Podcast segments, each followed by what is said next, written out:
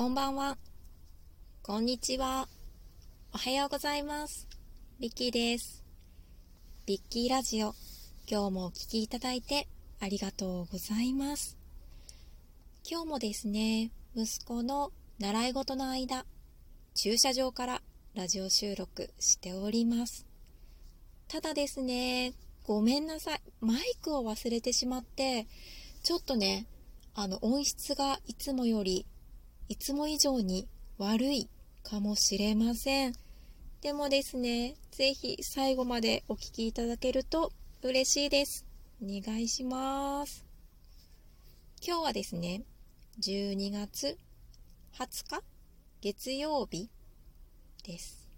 夕方の18時10分です。今日はですね、いただいたお便りをお答えしていこうかなと思います。2通ですね、いただいていて、で、この2通ともですね、前回、前々回のテーマ、何にもしたくないときどうする？のテーマに、あの、いただいたお便りです。私がですね、何もしないっていうことが苦手で、でも何にもしたくないんだよねっっていう時にラジオ収録をした内容だったはず、うん、内容だったと思います。まず一つ目ですね。お読みします。私夏休み最終日に宿題終わってなくてバタバタするタイプ。夏休み長いとか思ったことなくて夏休みが辛い人もいるんだと目かう目から鱗だった。だらだら漫画読んだりぼーっとひたすら空想したりまんまちびまる子ちゃんみたいな子供だったな。何もしたくない時は最近とりあえず SNS とか YouTube とか見ちゃうかな。ダメダメだね。というお便りです。ありがとうございます。そうそう私がですねその何もしないっていうことが苦手だから小学校の時の長い夏休みがなんか嫌いだったっていうか夏休みいらないと思ってたっていう話をしたんですよね。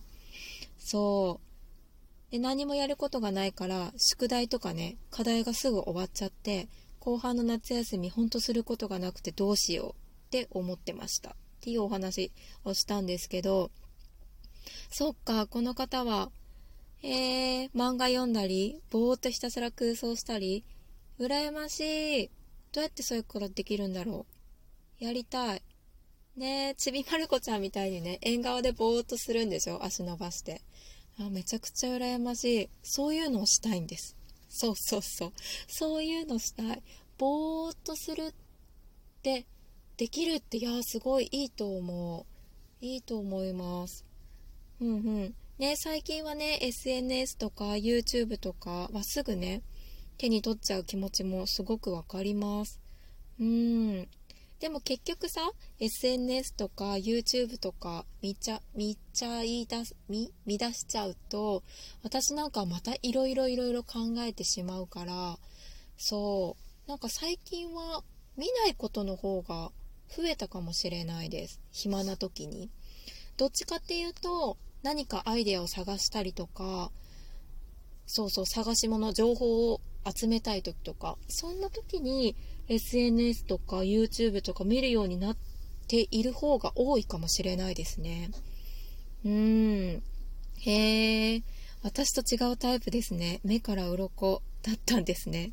あー、ありがとうございます。はい、もう一通お読みします。ピキさん、いつも家事しながら楽しく聞かせてもらっています。何もしないができない。なんだかもったいない。わかります。私も何かしていないともったいないとよく思います。ぼーっとする、じーっとするが苦手です。なので、育児中、子供と遊ぶ時も、家事の片手間になったり、体調不良で寝ている時も、本を読んだり、ラジオを聞いたり、何もしていなくても頭の中で考え事したり、元気な時はフル回転できるのですが、しょっちゅう息切れしてます。適度な息抜き、何もしない時間、何も考えない時間を取るのが課題です。もものようにただ話を聞くような余裕のある人間も理想ですね。赤ちゃんのように今自分がやりたいことをできるように自分の気持ちに素直に過ごしてみるのも理想ですね。やらなきゃいけないことじゃなくて。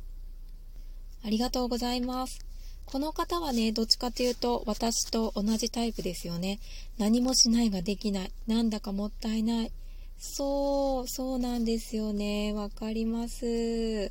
ねもったいないって感じますよね。うん。育児中子供と遊ぶ時も家事の片手間になったり。いや、これもすごくわかります。私もですね、子供が小さい時、しっかりね、子供と向き合って遊びたいなと思っていても、家にいると、あ、あそこ掃除しようとか、あ、夕飯の支度してしまおうとか、あ、これもしよう、あれもしようって目についたものをどんどんやってしまいがちなので、本当に子供としっかり向き合って遊ぶってことがなかなかできなかったりしたんですよね。だからもう子供が小さい時は時間を決めてもうもう思い切って外に出てましたよね。もうこの午前中からお昼過ぎてこの時間まではもう外で過ごそう。この時間はもう子供だけの時間にしようって決めて外に出てました。その方がなんかしっかり親子で遊べてた。そんな記憶が私にもあります。ふんふん。そうそう。ね、元気な時はフル回転できるのですが、しょっちゅう息切れしてます。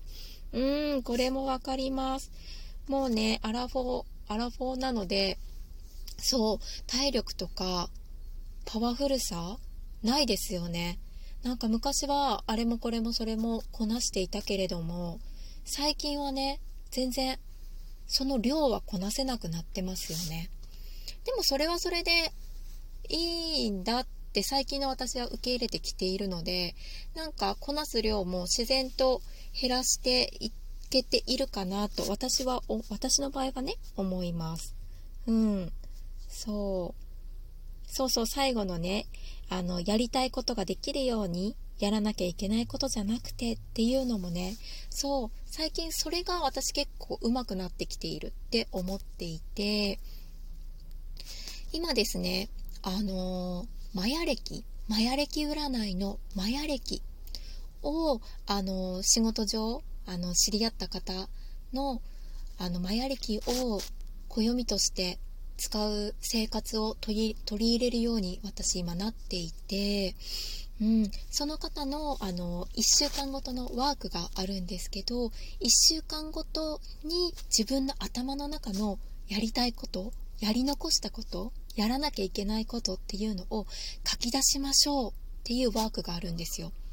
で、その中で一つだけこの13日間で達成する目標を決めましょうっていうことをあのしてるんですけどそのね一つたった一つっていう決めるやり方としてやらなきゃいけないことではなくてその1週間後それができた1週間後に自分が気分が上がるものワクワクするものそれを達成する一つの目標に決めましょう。っていうことを言われたんですよね。あなるほどって思ってそう。やらなきゃいけないことではなくてこれやったら気分上がるよね。これだったらあもうきっとこれこなしたらもうもうめっちゃ嬉しいわっていうのを一つの目標にするっていうのをなんか自分でできるようになってきているような感じがしてなんか生活しやすくなったような生活しやすいっていうか気持ちよく過ごせるようになってきたかなと思っています。うん、ありがとうございます。そしてね、もものようにただ話を聞くような余裕のある人間も理想ですねって書いてくださってて、このもももね、あの、このラジオでご紹介した物語ですよね。うん、時間の使い方とか時間の捉え方っていうのを考えさせてくれる物語なのでぜひねあの読んだことない方ぜひ読んでみてほしいなと思います。とってもおすすめです。カタカナで「もも」という作品です。はい。お二人お便りいただきましてありがとうございます。いつも聞いていただいてありがとうございます。ミッキーラジオを聞いていただいている皆さんも、あの、質問だったりとか、聞いた感想だったりとか、お便りを送るのところから一言でもいいので送っていただけるととっても嬉しいですしこのラジオもう目指目指せ100回なので収録していく励みになりますのでぜひぜひあのコメントの方皆さんよろしくお願いします。ではピッキーラジオ。またお耳にかかりましょう。ありがとうございました。